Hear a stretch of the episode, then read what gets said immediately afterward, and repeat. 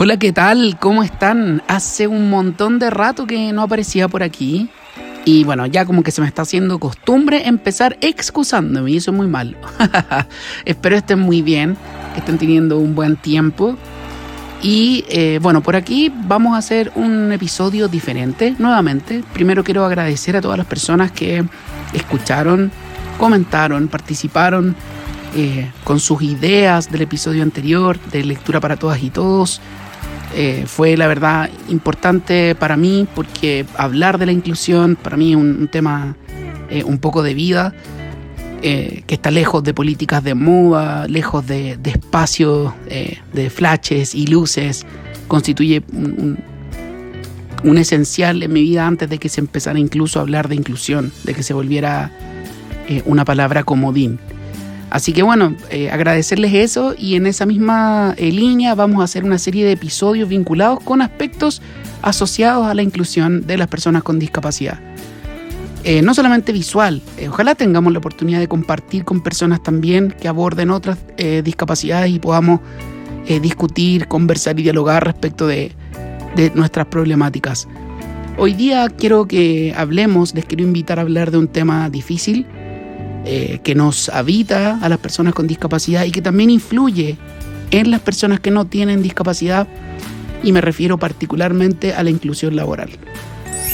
Como seguramente saben, Chile tiene un paraguas que de alguna manera protege, propicia la inclusión laboral, que es la ley 21.015 o también conocida como la ley de cuotas, que garantizaría eventualmente que las empresas que tienen más de 100 eh, personas deban tener un 1% de personas con discapacidad en su planta.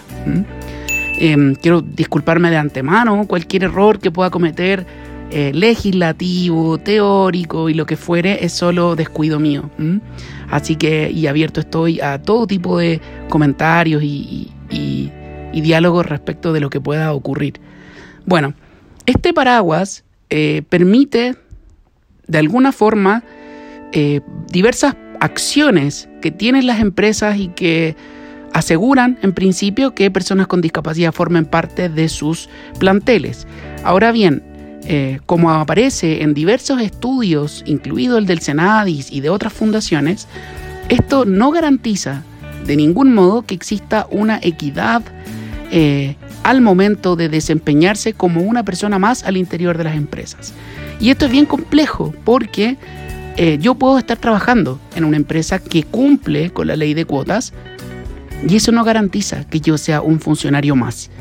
Y sobre esa premisa quiero que conversemos sobre las barreras que dificultan la inclusión laboral y que hacen que la temática sea compleja, dolorosa y que incluso ahora me estén sudando las manos, porque hay tanto que, no, que nos gustaría decirles.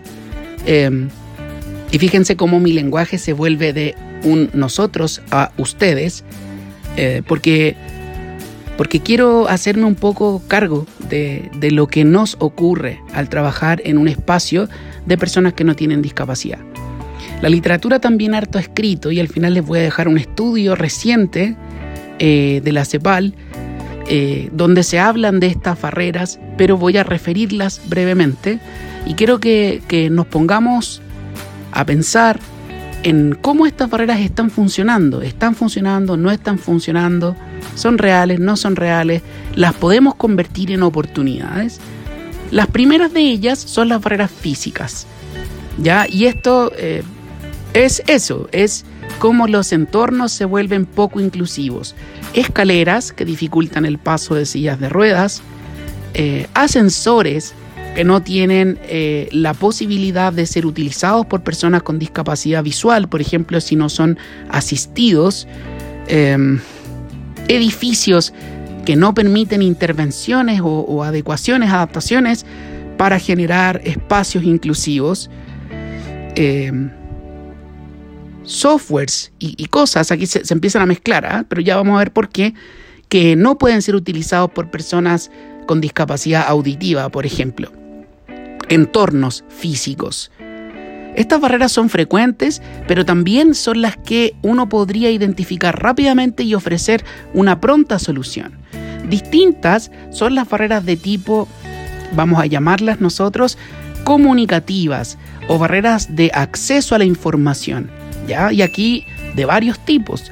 Entornos digitales inaccesibles para los software que utilizamos las personas con discapacidad visual, eh, material eh, que no pueden eh, ser utilizados por personas con discapacidad auditiva, los propios recursos para, para ejecutar el trabajo asociados a la información no funcionan, no pueden ser decodificados, utilizados por las personas que tienen algún tipo de discapacidad intelectual, por ejemplo, u otras. Estas barreras son complejas porque tienen que ver con cómo aseguramos que las condiciones de información y de comunicación sean igualitarias. ¿Cómo puede una persona con discapacidad intelectual, por ejemplo, hacerse cargo de eh, un entorno complejo? un entorno comunicativo difícil. Eh, y me refiero con ello a muy abstracto, muy simbólico. ¿Cómo puede una persona con discapacidad visual entrar a un sitio eh, que es la internet de su empresa, por ejemplo, que no cumple con la normativa universal de accesibilidad a la huaca, por ejemplo, em, y eh, utilizar su lector de pantalla para hacer lo mismo que hacen otros? Em, estas barreras son más difíciles de, romper porque a diferencia de las anteriores no se ven. Y al no verse, eh, no siempre son conocidas por quienes trabajan en las empresas. Entonces cuando uno dice, oye, es que sabes que este, esta página no es accesible, te miran como que... O eh, dicen que no es responsabilidad de la empresa, o que no están preparados, o que no conocen. Y aquí nos vamos acercando a las terceras barreras, y estas barreras son del tipo actitudinal y son las que a mí más me preocupan. ¿Qué piensa usted cuando vamos a contarle que va a entrar a su grupo de trabajo una persona con discapacidad? Piénselo un poco. Usted, ingeniera, ingeniero, abogado, médico, eh, profesor, y, estoy mencionando profesiones, ¿ah? ¿y por qué no estoy mencionando oficios? porque esa es la primera barrera actitudinal que aparece.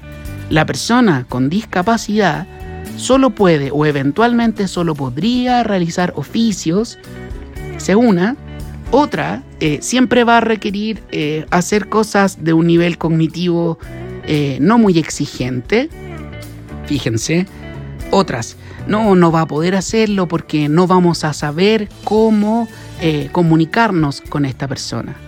Otra, mira, no, la verdad es que no, no tenemos la formación suficiente para recibirlo, no vamos a saber cómo reaccionar si se cae, si le da alguna crisis, no sabemos lenguaje de señas.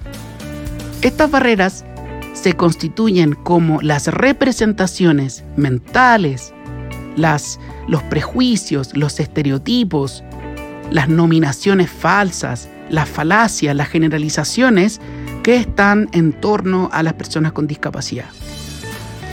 Estas barreras son las más difíciles de ver. Porque, y esto es lo triste, y aquí quiero pensar también en nosotros como personas con discapacidad, también las tenemos. No, mira, ¿qué saco yo con ir a trabajar en un eh, trabajo formal si en verdad eh, cantando en algún lugar puedo ganar la misma plata y con menos complejidades? Eso no tiene nada de malo si usted decide cantar por su cuenta y así ganarse el pan. Lo que no está bien es que usted lo decida porque la otra opción, usted sin, sin arriesgarse o cansándose de todo lo que le pasa, eh, fue desechada por esta otra. Entonces, son barreras que también tenemos nosotros. No, mira, en realidad, ¿qué saco con trabajar si en realidad la pensión asistencial igual permite que yo eh, cubra mis necesidades? Son barreras que están en nuestra mente y son barreras que están en la mente de las personas con discapacidad y de aquellas que no tienen discapacidad. Yo sé que esto puede sacar roncha y estoy dispuesto a conversarlo, a discutirlo, eh, a dialogar. En las entrevistas laborales, ¿cuántas veces no hemos tenido que enfrentar preguntas como, oye, pero yo, ah, profesor, ¿y tú cómo vas a corregir las pruebas? ¿Y tú cómo vas a ver si un niño está copiando? Quiero que sepan que esas preguntas son posibles, válidas, hasta deseables. El problema está en que nos dejen responder. Tienen la respuesta pensada. No, no puede, no, mira, en realidad mejor que no. No, porque es una inversión de plata. Hacer las adecuaciones. Estas tres barreras interactúan para transformarse en muros eh, muchas veces infranqueables por las personas con discapacidad eh, a la hora de enfrentar una entrevista laboral. Quiero que las y los escuchen. Tuve la suerte de pedirle a un grupo de amigos, amigas, a quienes les mando un abrazo, eh, que me grabaran algunas reflexiones en torno a cuáles son las principales dificultades que tienen a la hora de, o que creen que enfrentamos las personas con discapacidad visual. Quiero que los escuchen y seguimos conversando. Grabación bloqueada. En mi opinión, las barreras principales para la inserción laboral de personas con discapacidad eh, son multifactoriales, siendo el factor principal una barrera actitudinal debido al estigma que pesa sobre las personas con discapacidad.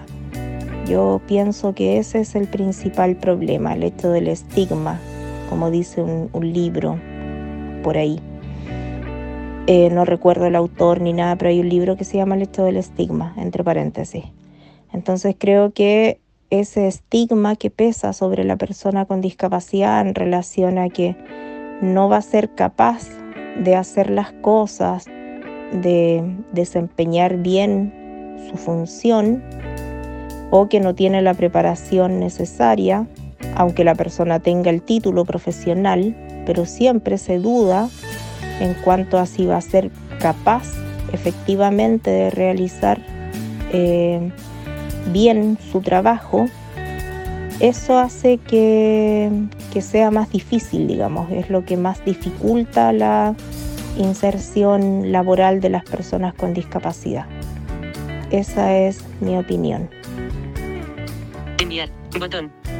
Mi nombre es Sergio Ñiripil, profesor en educación musical. Creo que el gran problema de entrada para las personas en situación de discapacidad visual para poder acceder al mundo laboral es el tema de la selección de postulantes. Y creo que los méritos y las capacidades no bastan porque la condición que conlleva a la persona con discapacidad visual es el primer escollo, como digo, para, para ser seleccionable, para poder ocupar un puesto laboral.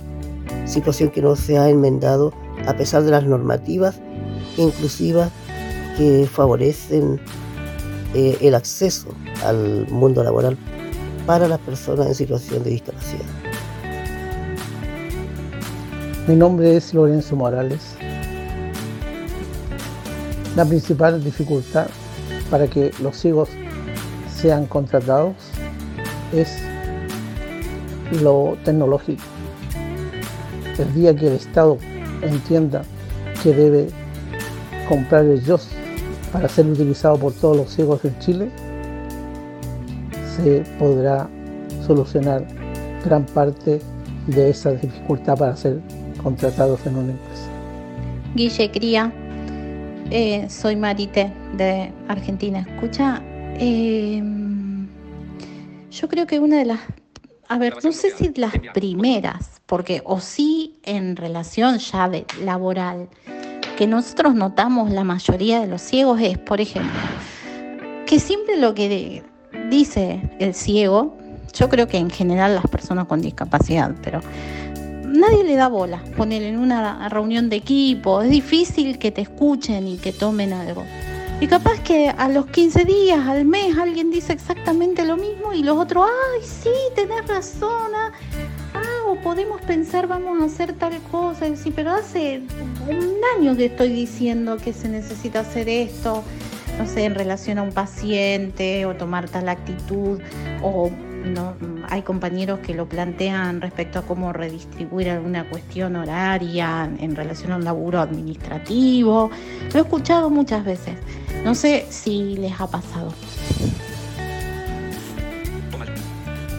Hola, mi nombre es Isabel Cáceres. Creo que para las personas con discapacidad, después de lograr haber pasado todo el proceso de selección, lo más complejo es el momento de la entrevista. Netamente porque los entrevistadores no nos creen capaces para poder desarrollar eh, el, el trabajo. Y uno en una entrevista de 10 minutos no sé, nos podemos demorar 50 o 60 minutos fácilmente demostrando de que somos personas capaces.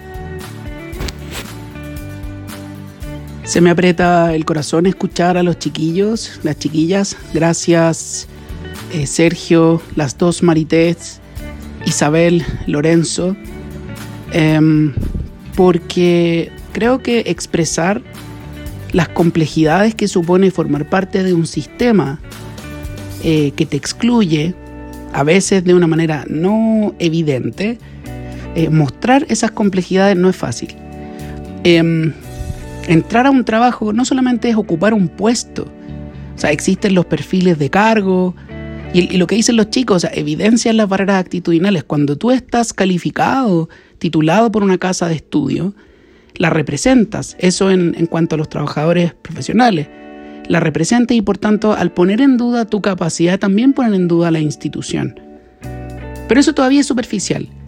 Ocupar un perfil de cargo, un puesto, eh, ya no hablemos de las habilidades, que yo parto de la base de que si postulas, las tienes y si no las tienes, al menos eh, las puedes ir perfeccionando, desarrollando. Pero eso es todavía superficial. Cuando tú entras a un trabajo, no solo formas parte eh, de la institución en términos fácticos, también hay una cuestión social. Almuerzas con tus compañeros, compañeras, formas parte del, del espacio social que implica trabajar. Y eso muchas veces cuesta, porque uno entra marcado, marcada. Entonces creo que, que además de las barreras, hay un componente que eh, las instituciones no contemplan y tiene que ver con el desarrollo integral que supone que alguien entre a trabajar allí. Cuando contratamos a una persona con discapacidad, no solo estamos eh, cumpliendo la ley, sino que también nos enfrentamos al desafío brutal de que sea una y uno más. Eso supone proveer un entorno adecuado, pero también escuchar escuchar para mejorar. Nunca existe el mejor momento para incluir. La inclusión se construye y más aún en los trabajos. Eh, creo que hay harto por hacer. Creo que es importante que nos atrevamos a fiscalizar, que nos atrevamos a monitorear, que nos atrevamos a levantar información que permitan también sancionar. Hay prácticas que no son adecuadas, que no producen equidad y que conocemos, pero que no siempre nos atrevemos a mencionar. Eh, a veces, y esto es como importante, ¿no? Eh, aparecen casos en los que, claro, las personas están incluidas en las empresas, las personas con discapacidad, pero están incluidas en circunstancias que no son equitativas, es decir, no cumplen un rol ingerente, es decir, su trabajo no tiene, vamos a decir, un peso fáctico, lo que decía María Teresa, de Argentina, no se contempla su opinión. Hay otros casos en los que están insertos, sí, pero solo en términos de números y no forman parte del entramado social de la organización. Y hay otros casos en los que las remuneraciones son eh, inadecuadas. Eh, es interesante pensar que estas cosas no están ocurriendo, pero están ocurriendo y eso es lo triste. Eh, como están ocurriendo, supone que tengamos una visión también más real de lo que supone la inserción laboral.